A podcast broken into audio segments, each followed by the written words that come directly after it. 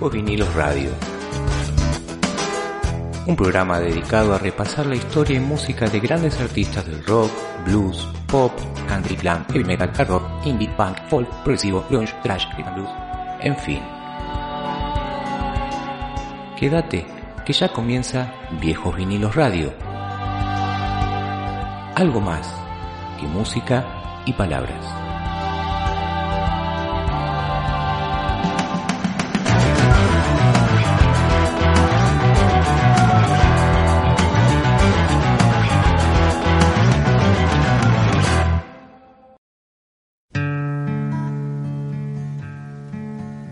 Sister's in the front seat with an ice cream cone. My mom's in the back seat sitting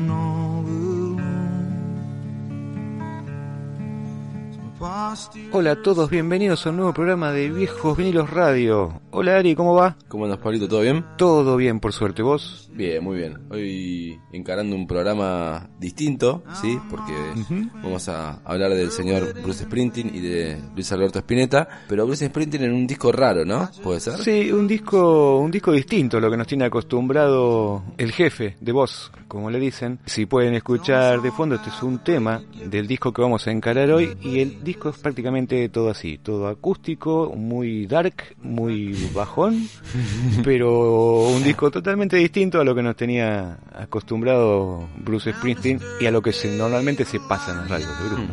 Totalmente. Y del flaco, de Luis Alberto Spinetta, vamos a hablar de Kamikaze, un disco entre entre grupos, porque en realidad estaba entre grupos. Estaba Spinetta Jade y él grabó como una especie de disco también solista, entre dos discos de, de Jade. Y parecido en la estética, va, no sé, eh, harto, diría yo. Pero en- nada, por lo, por lo acústico y por lo solitario. Sí, sí, una, tiene una, una onda así, digamos. Ponele.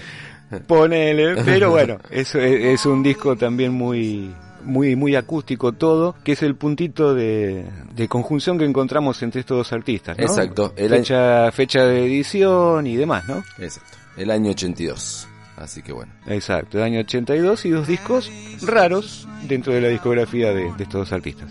Así que antes de ponernos a hablar del señor Bruce Springsteen y su disco Nebraska del año 82, escuchamos justamente el tema Nebraska y ya te comentamos un poquitito de qué se trata todo esto. Dale, perfecto.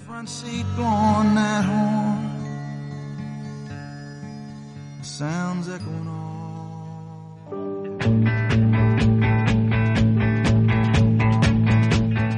Viejos Vinilos Radio. Música internacional.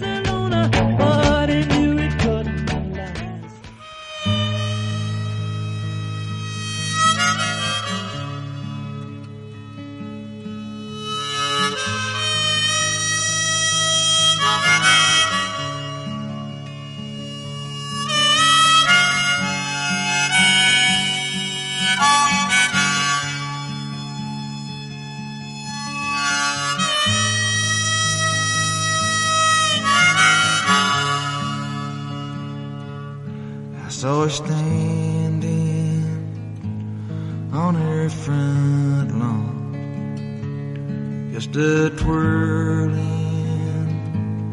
her baton. Me and her went for a ride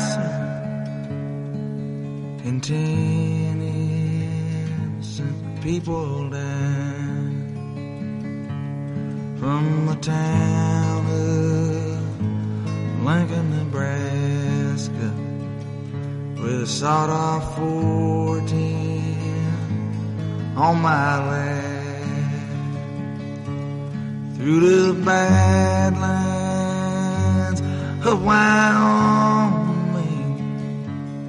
I killed everything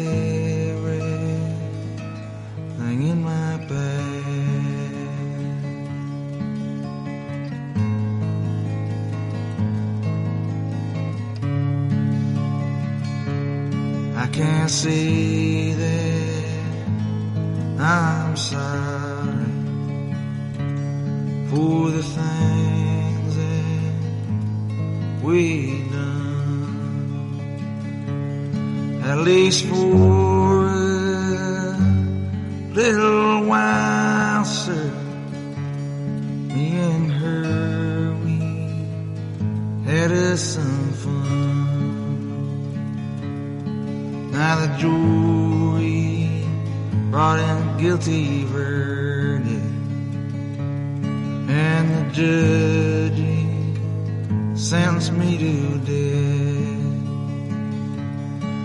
Midnight in prison storeroom leather straps across my chest.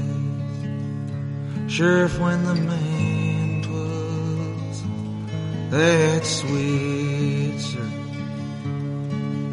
and snaps my poor head back. You make sure my pretty baby. Sitting right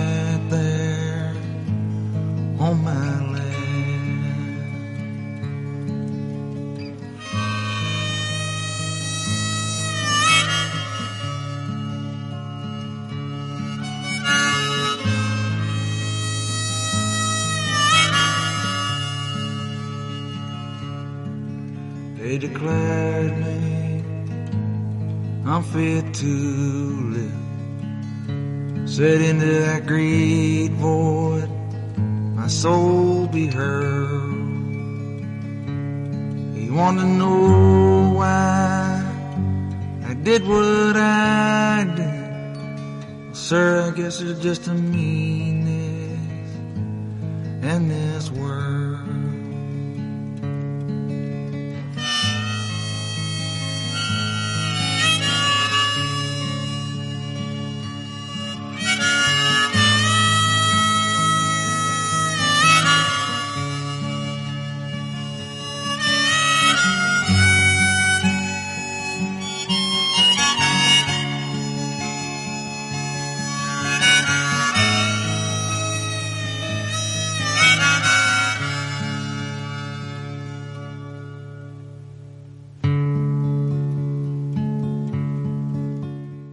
Bueno, Pablo, seguimos en Viejos Vinilos Radios. Venimos a escuchar el tema Nebraska. Es, es el sexto álbum de estudio del músico Bruce. Bruce Springsteen, el jefe, se lo dejamos de tarea para el hogar porque le dicen el jefe, ¿sí? Eh, este disco fue sacado por la compañía Columbia Record en septiembre del 82. Fue número 3 en Canadá y en el Reino Unido.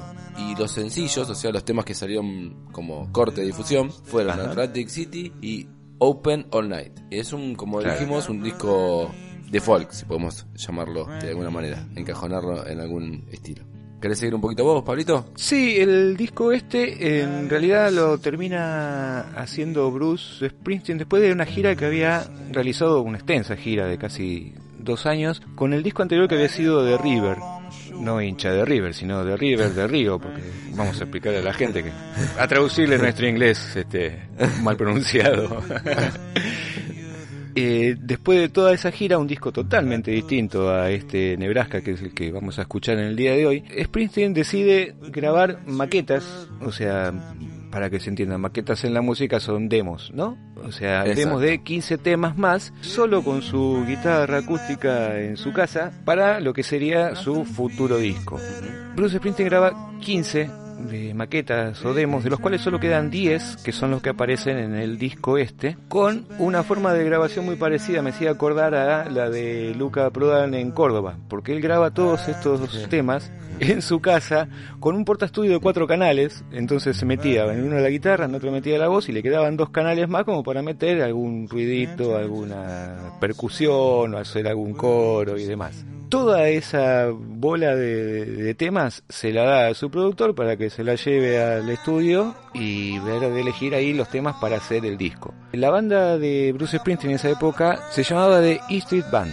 Graban todos estos temas con la banda y cuando se lo muestran al jefe, el jefe dice, ¿por qué no lo tiran a la basura?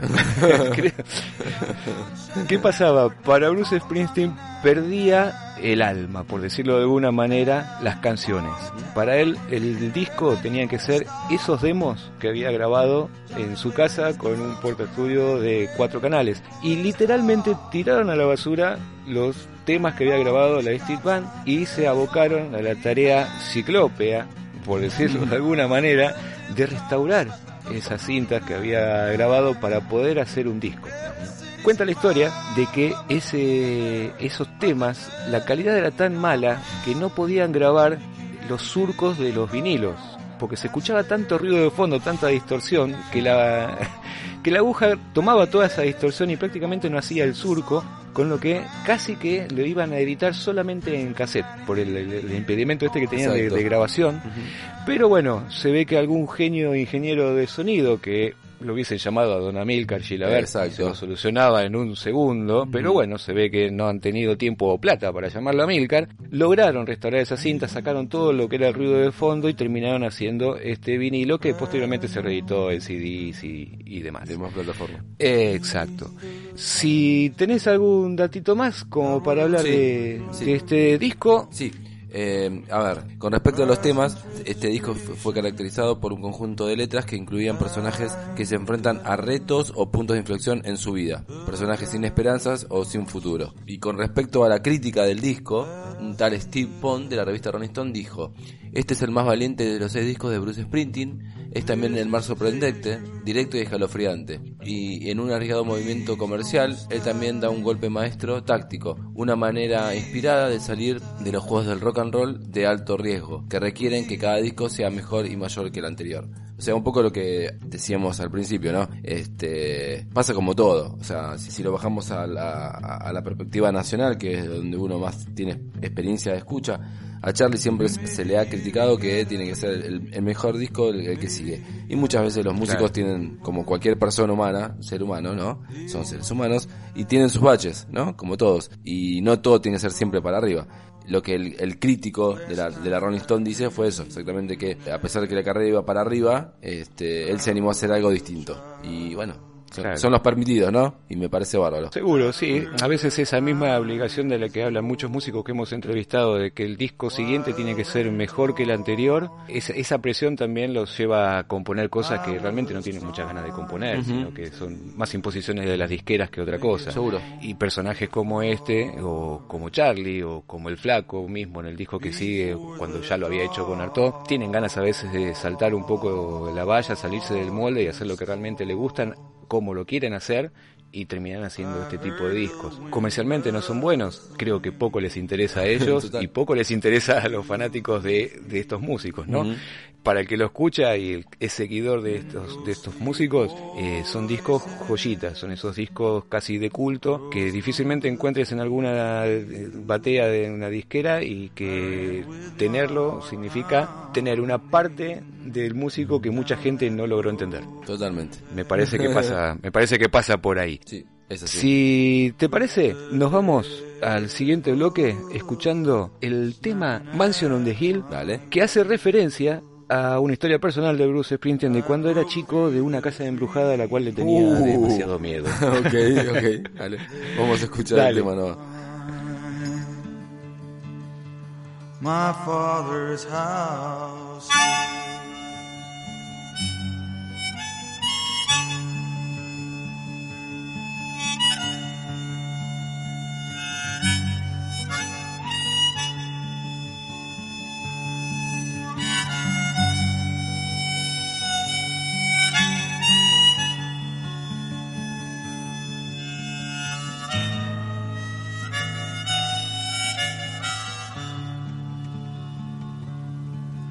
There's a place out on the edge of town, sir, rising above the factories and the fields. Ever since I was a child, I can remember that mansion on And the day you can see the children playing on the road that leads to those gates of hardened steel. Steel gates that completely surround the mansion on At night, my daddy take me and we ride through the streets of a town so silent and still. Park on a back road along the highway side. Look up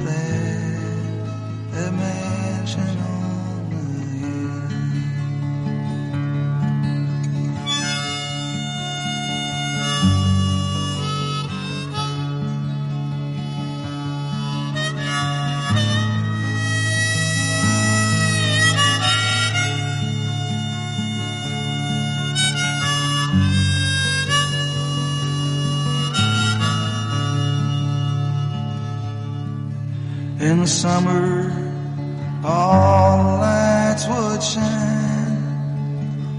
There'd be music playing, people laughing all the time.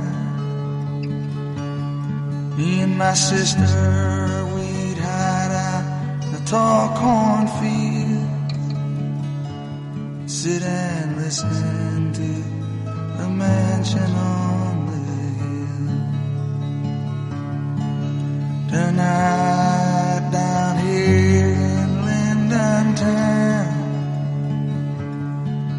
Watch the cars rushing by home from the mill. There's a beautiful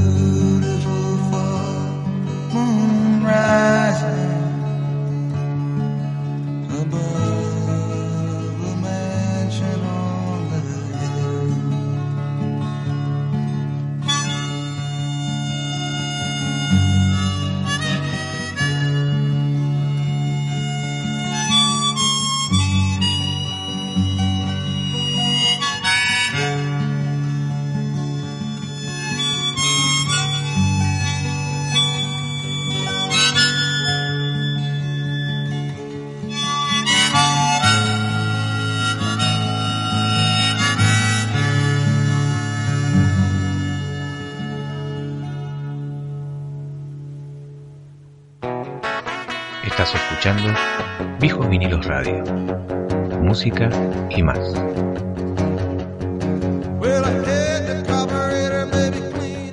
Bueno, mis amigos, vamos a seguir hablando entonces del disco Nebraska en el 82 de Bruce Springsteen.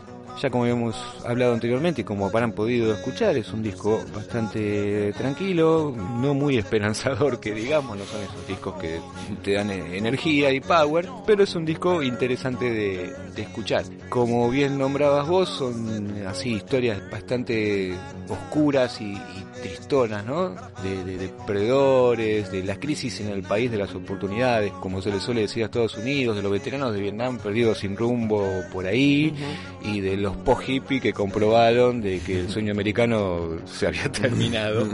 Entonces, basado en todas estas cosas lindas, hace este hermoso disco.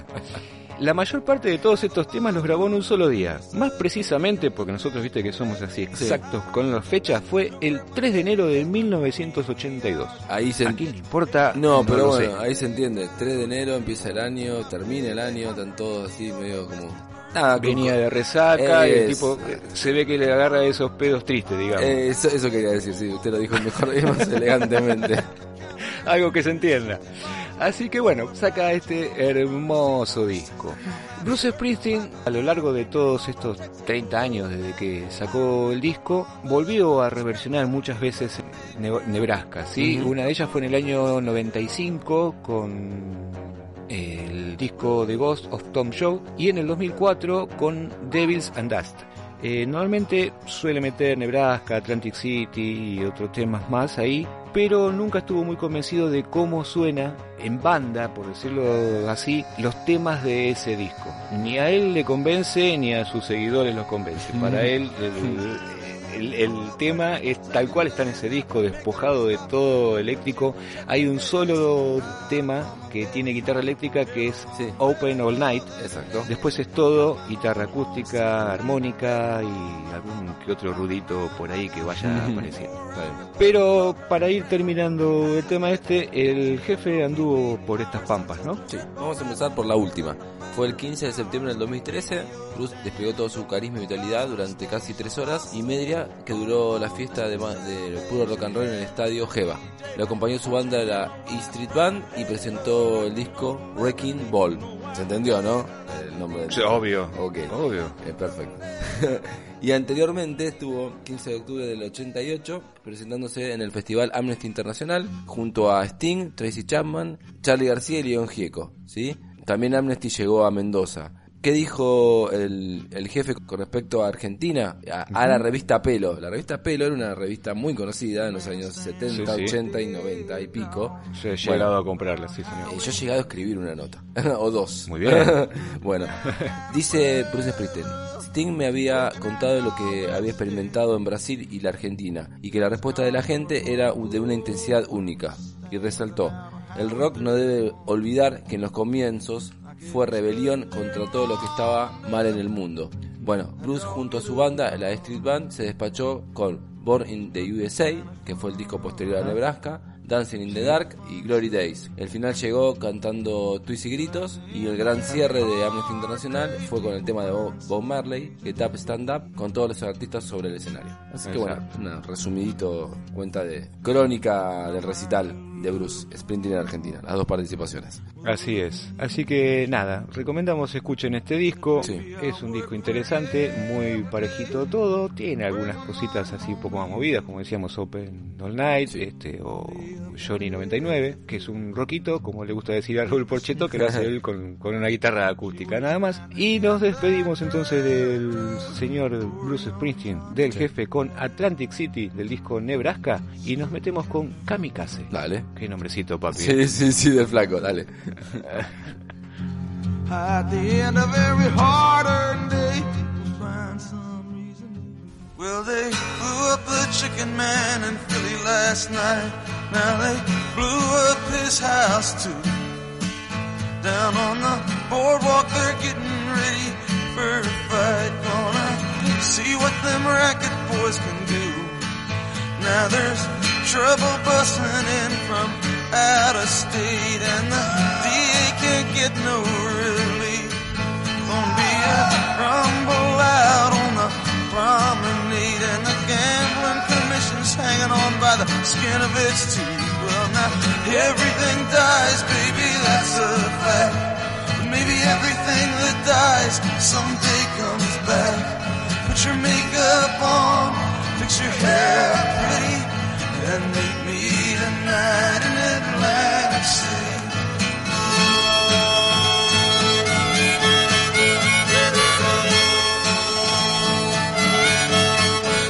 Well, I got a job and tried to put my money away, but I got debts that no honest man can pay. So I drew what I had Central Trust and I bought us two tickets on that Coast City bus. Now, baby, everything dies, honey, that's a fact. But maybe everything that dies someday comes back. Put your makeup on, put your hair up,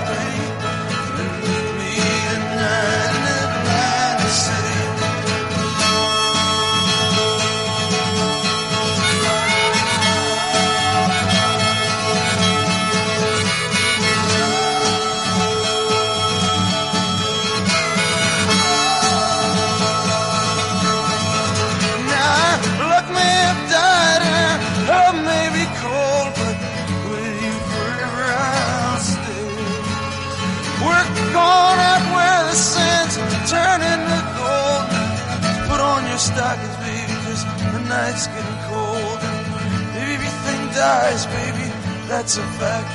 But maybe everything that dies someday comes back.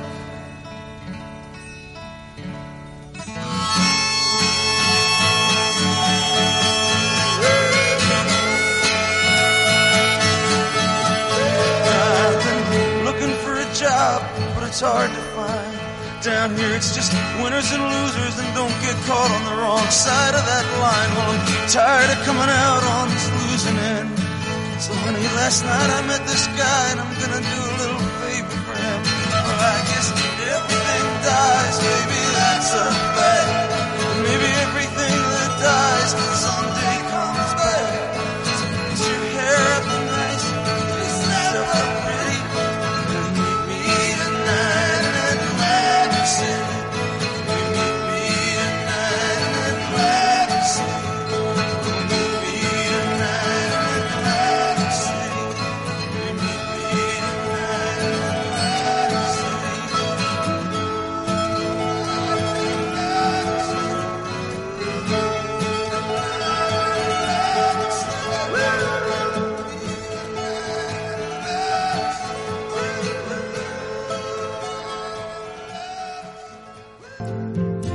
A simple vista puedes ver Viejos Vinilos Radio.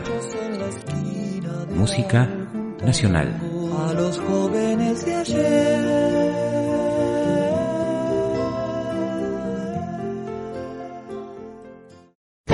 Yo por fin el noble kamikaze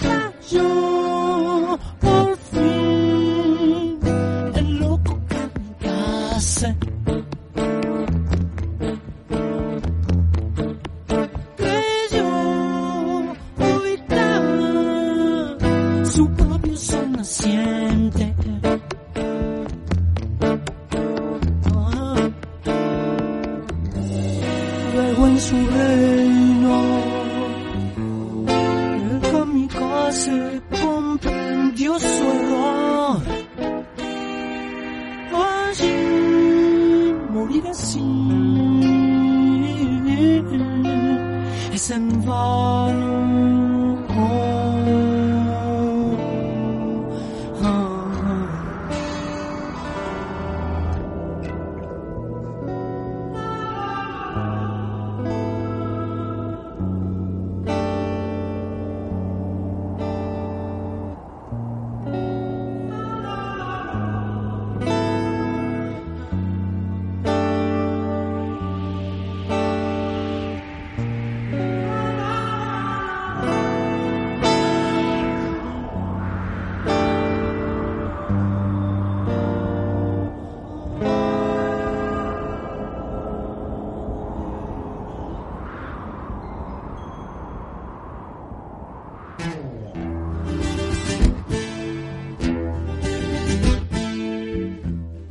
Y venimos de escuchar Kamikaze, que da nombre al disco que vamos a hablar del Flaco Spinetta. Un tema que es, este, como todos los temas del disco, temas antiguos reversionados por el flaco de una forma muy particular. Pero contanos un cachitín de, Dale. de cómo nace este disco, de qué se trata. Este disco nace entre el proyecto Spinetta Jade, es un disco que sale en el 82, en el 81 había sacado con Jade Los niños escriben en el cielo y en el 83 va a sacar Bajo Belgrano, ¿sí? Ajá. En el 82 saca Kamikaze. Es un disco estrictamente acústico en el que compila, como decías compila material inédito en, compuesto entre el 69 y el 78 y es un disco que lo graba él enteramente solo, salvo eh, los teclados que estuvieron a cargo de Diego Rapaport y su amigo Eduardo Martí, fotógrafo, también grabó guitarras y compartió la composición del tema que se convirtió en un clásico que después vamos a escuchar en este bloque y después del el testimonio de Juan Carlos Díez, quedándote oyéndote. Se grabó en los estudios del Cielito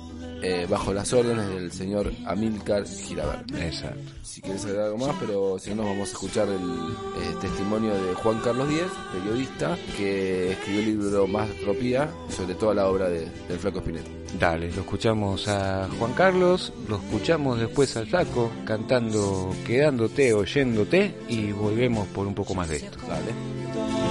pero non mi fe.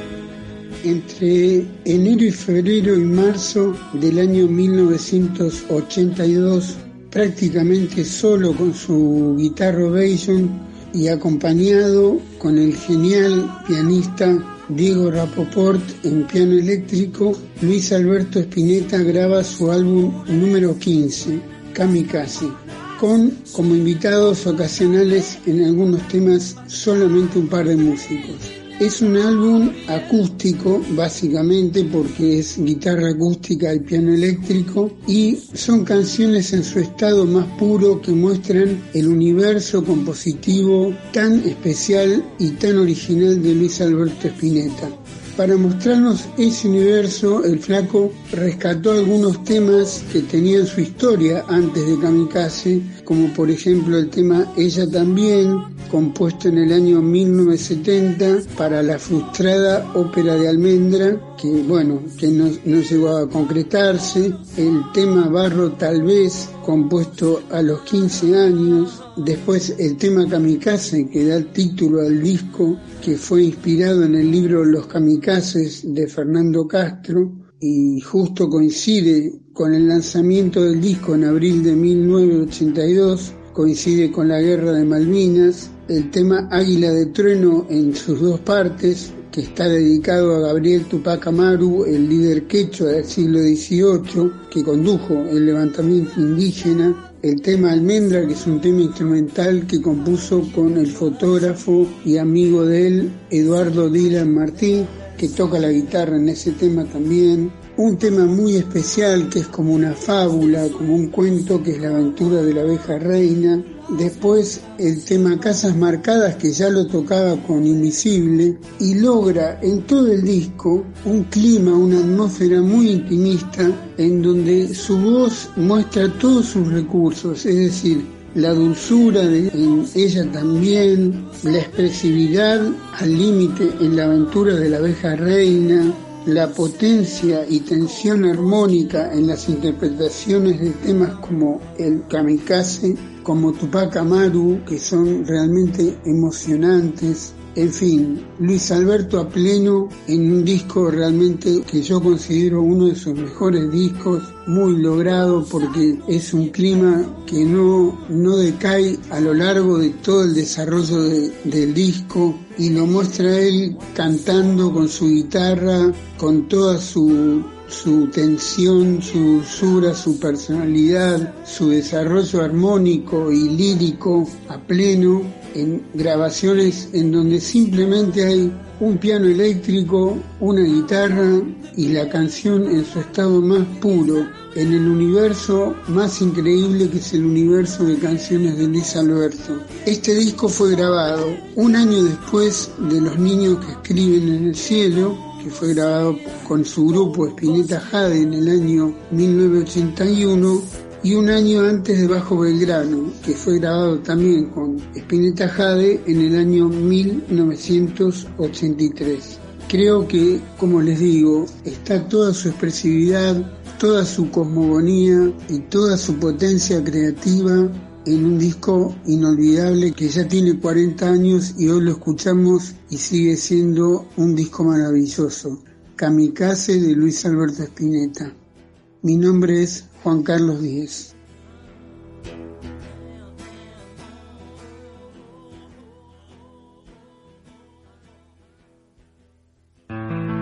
Estás escuchando Viejos Vinilos Radio. Música y más.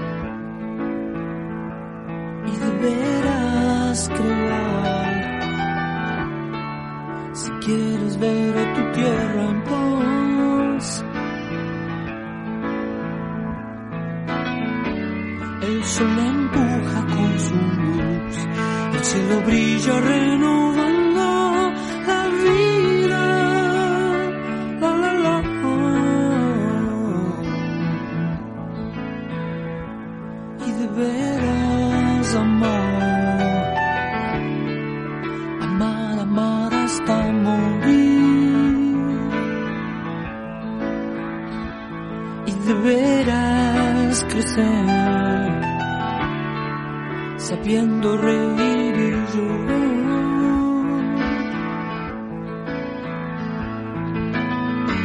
La lluvia borra la maldad y lava todas las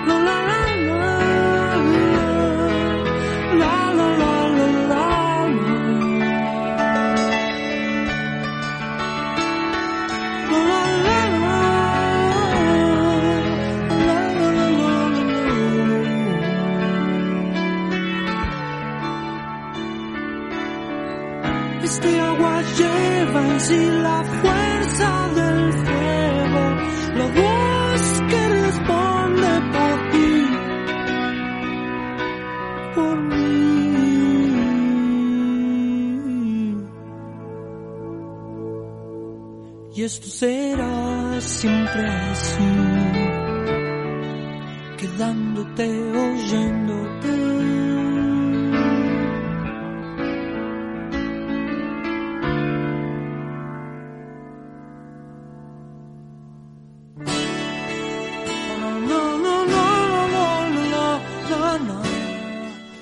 Amigos, venimos de escuchar Quedándote, oyéndote del disco Kamikaze de Luis Alberto Spinetta y un disco raro desde todos los conceptos, ¿no? Ya desde la tapa, que leí por ahí que la foto de tapa la hizo Patricia Salazar, su, Su mujer. Su mujer.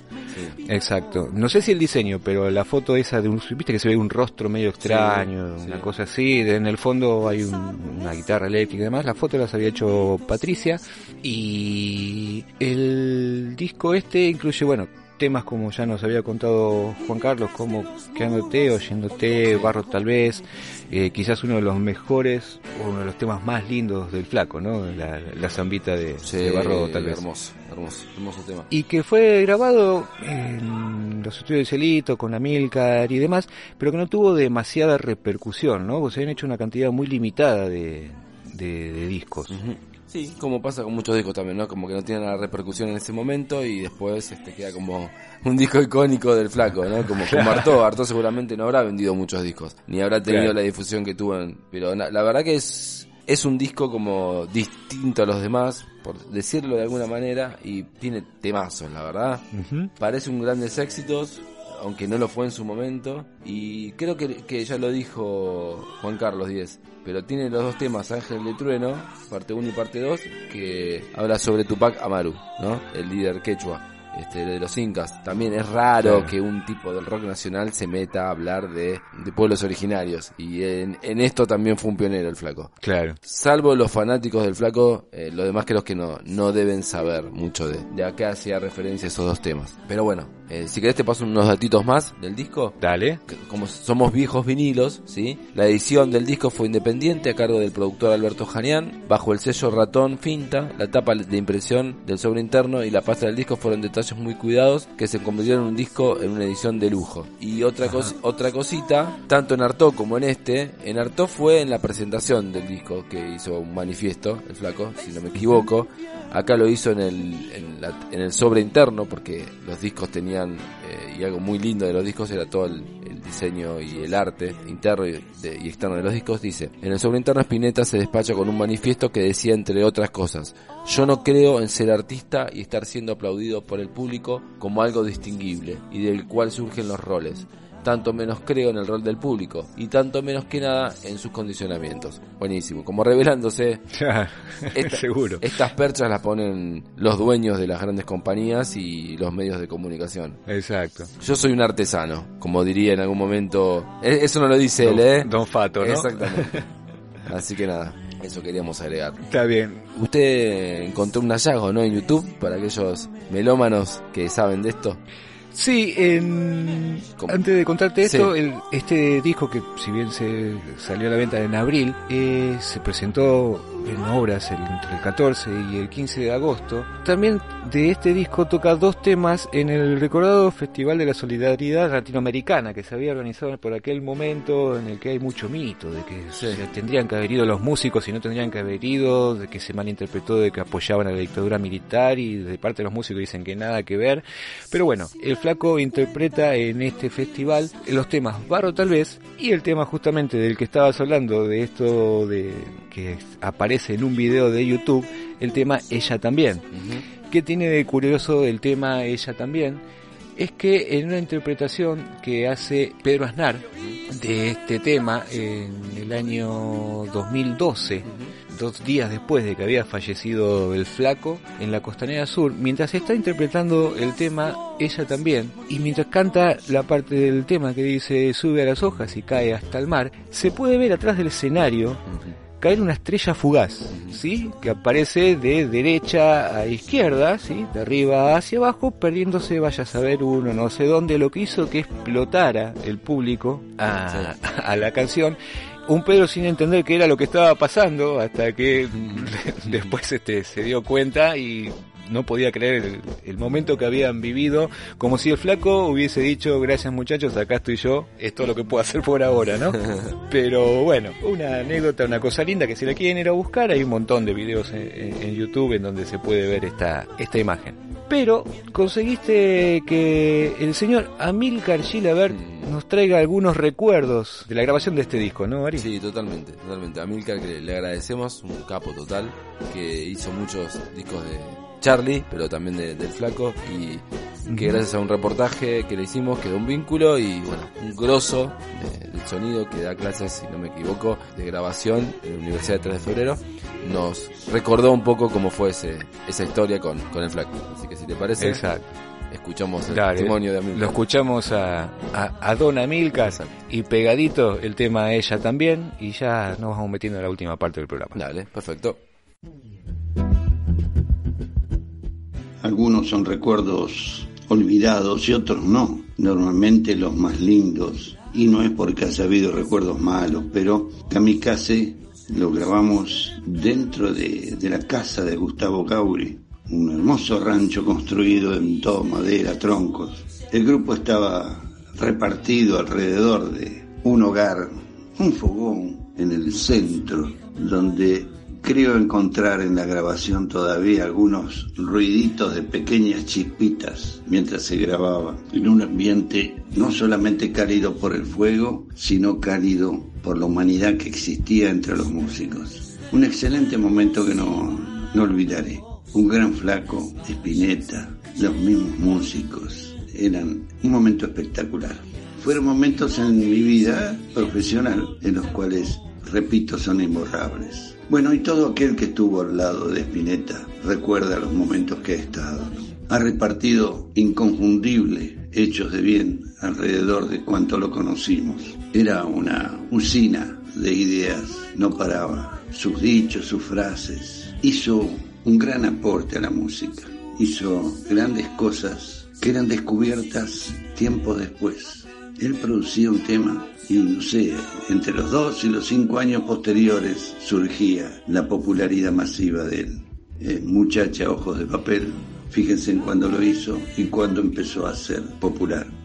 El fenómeno de difusión o de promoción de las emisoras de radio, siempre dije, han estado mal empleadas. Ha habido pocas cabezas que mostraban genialidades inmediatamente que aparecían. Sucede que puede ser que no las entendían también los que estaban encargados de ellos.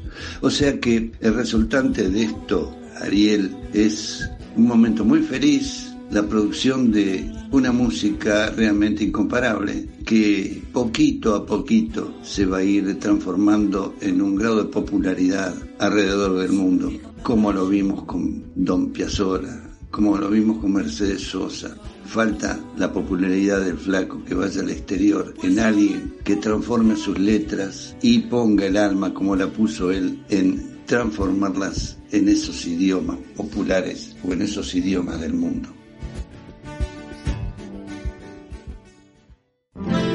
Ella también se cansó de este sol.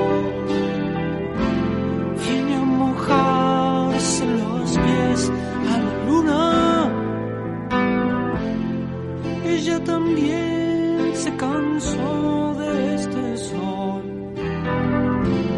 Viene a mojarse los pies a la luna viene a mojarse los pies a la luna.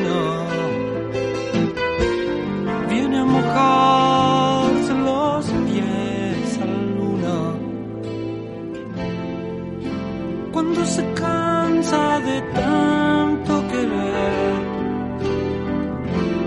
ella es tan clara que ya no es ninguna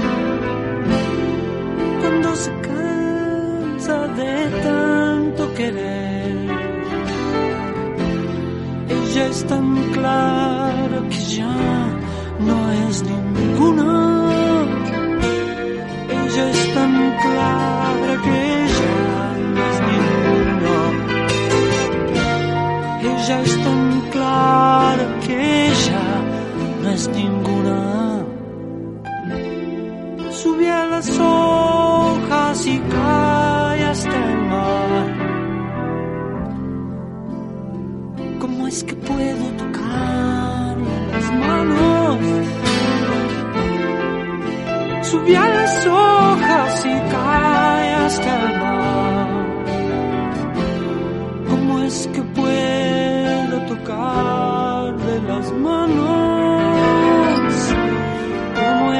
Es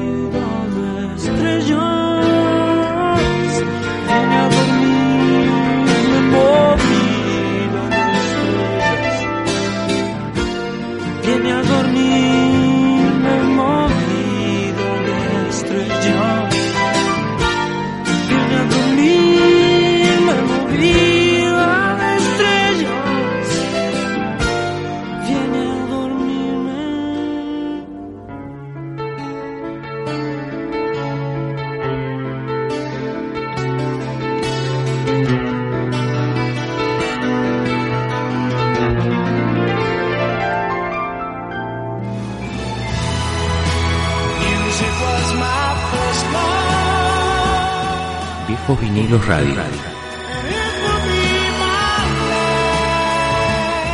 Algo más que música y palabras.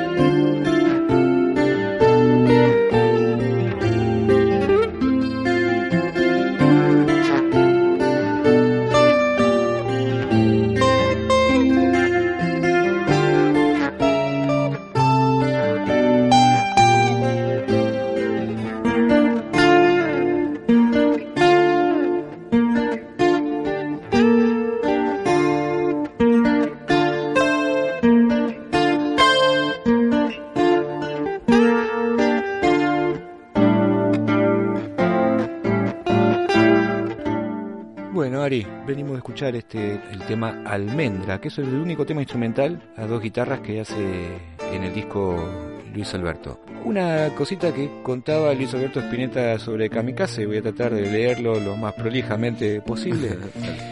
Él decía que son canciones que por esto o aquello quedaron fuera de álbumes de diversos proyectos musicales que fueron desde 1965 a 1978 y ahora se van. Por suerte han escapado también de las reediciones baratas tan en boga últimamente que solo utilizan vieja producción a muy bajo costo y muy poco interés por ofrecer una buena selección y buenas tapas. El flaco, esto es lo que comentábamos al principio del programa, ¿no? Es, tengo ganas de hacer este disco y lo hago, como lo hizo con Artot, tengo ganas de hacer este disco y lo hago. Y una cosa curiosa que nos estábamos olvidando, este disco, como buen acústico, muchos dicen que fue el, el origen de lo que después sería los amplagues de MTV, ¿no? O sea, el tipo desenchufado de todo, prácticamente sin batería. Los pocos ruidos de batería que aparecen por ahí los hace David Lebón. Y usaron solamente una batería muy económica, muy barata, electrónica, que se puede escuchar en la parte 2 del tema este que vos nombrabas, Águila de, Águilas de Trueno. Exacto. La parte de Águilas de Trueno 1 es muy acústica y en la segunda aparece una batería que sinceramente es muy fea, es horrible, ¿no? Yo de hecho cuando lo escuchaba digo, me están sonando mal los parlantes porque parece muy distorsionado y demás, pero bueno, es el, el- los únicos momentos en donde aparece este un poco de, de punchy punchy, diría Hilda. Está bien. Buenísimo. Está buena, buena anécdota para contar. ¿Adelantamos algo de lo que se viene en el próximo programa?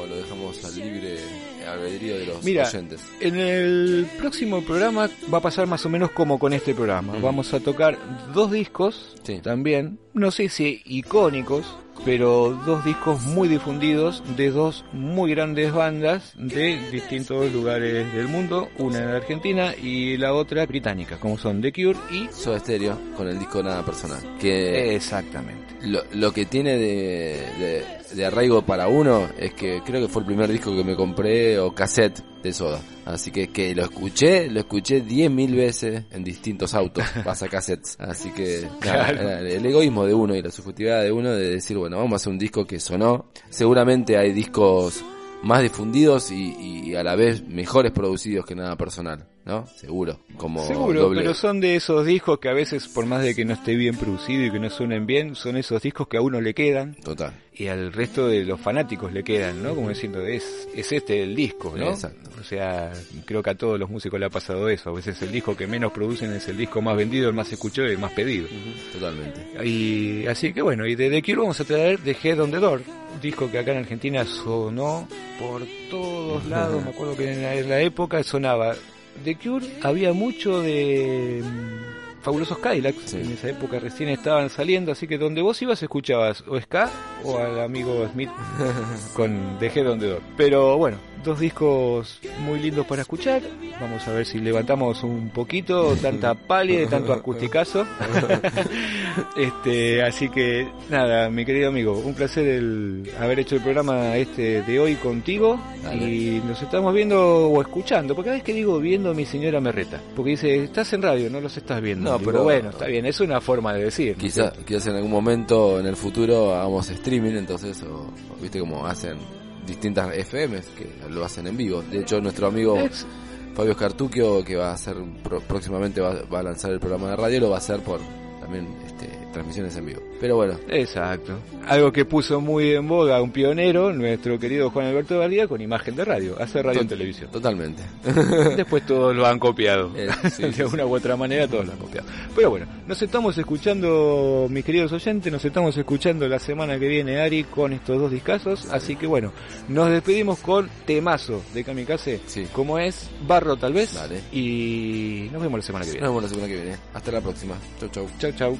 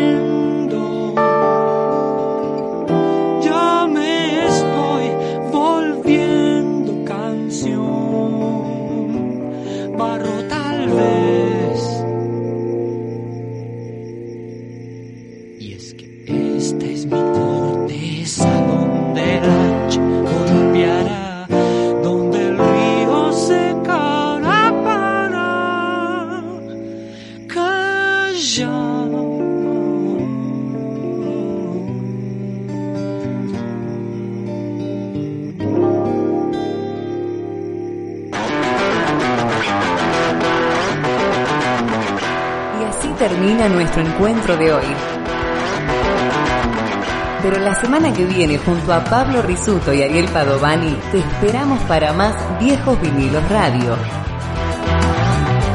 Algo más que música y palabras.